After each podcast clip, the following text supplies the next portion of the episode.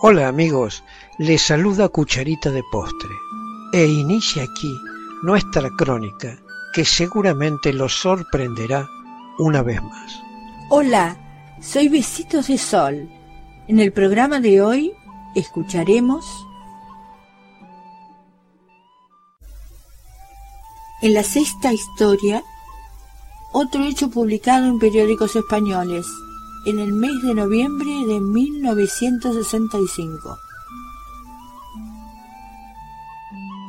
El día 3 de noviembre del año 1965, la aeronave perteneciente a la Fuerza Aérea Argentina, identificada como TC-48, despegó desde la base aérea Howard en Panamá, con destino al aeropuerto de Ciudad de México y con escala intermedia en el aeropuerto del Salvador.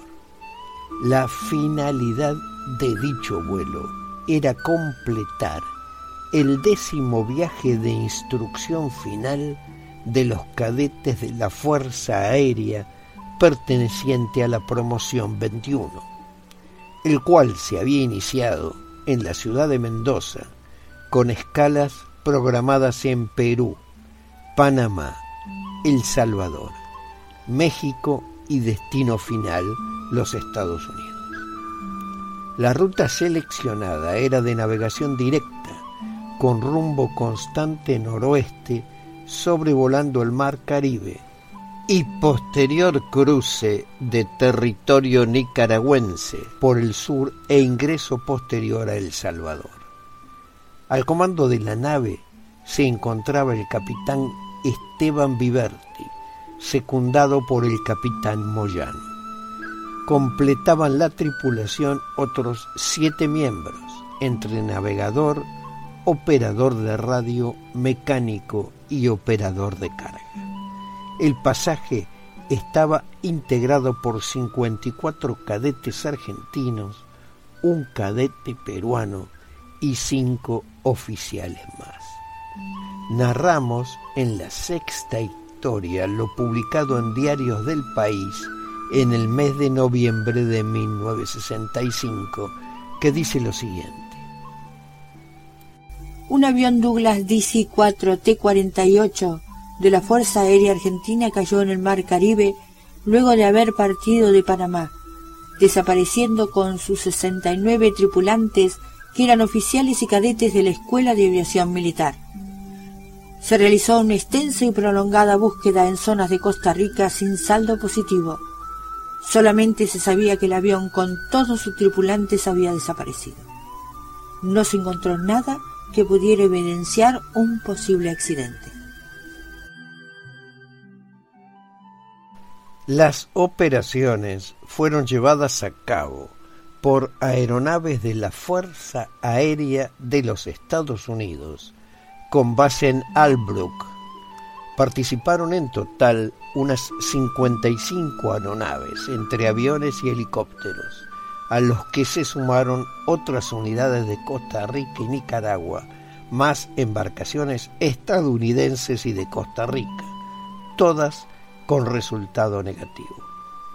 El 10 de noviembre, de modo oficial, el TC-48, sus tripulantes y pasajeros son dados por desaparecido, en tanto que con fecha 6 de diciembre se da por concluida la búsqueda. Sin embargo, y a pesar de la declaración oficial, la Fuerza Aérea despliega en la zona un avión anfibio, Grumman HU-16B Albatros, matrícula BSH-3, el cual opera realizando diversos rastrillajes entre el 5 de noviembre y el 10 de diciembre, todos ellos con resultados negativos.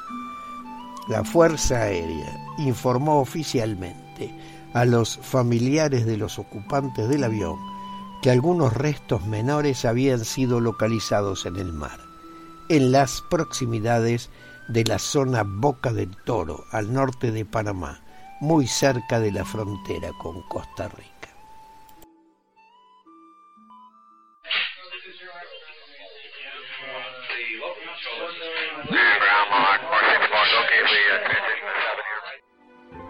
Queridos amigos, los esperamos en nuestro próximo encuentro con un nuevo artículo que estamos seguros será de vuestro interés. Un cálido abrazo para todos. Adiós. Apreciamos sentir tu presencia. Comunícate con nosotros. Hazlo, Hazlo. vía Twitter en arroba trifón-media. Este episodio lo encuentras en Anchor, Spotify y en tus plataformas favoritas. Hasta siempre amigos. Besitos de sol y cucharita de postre les dicen gracias por pensar.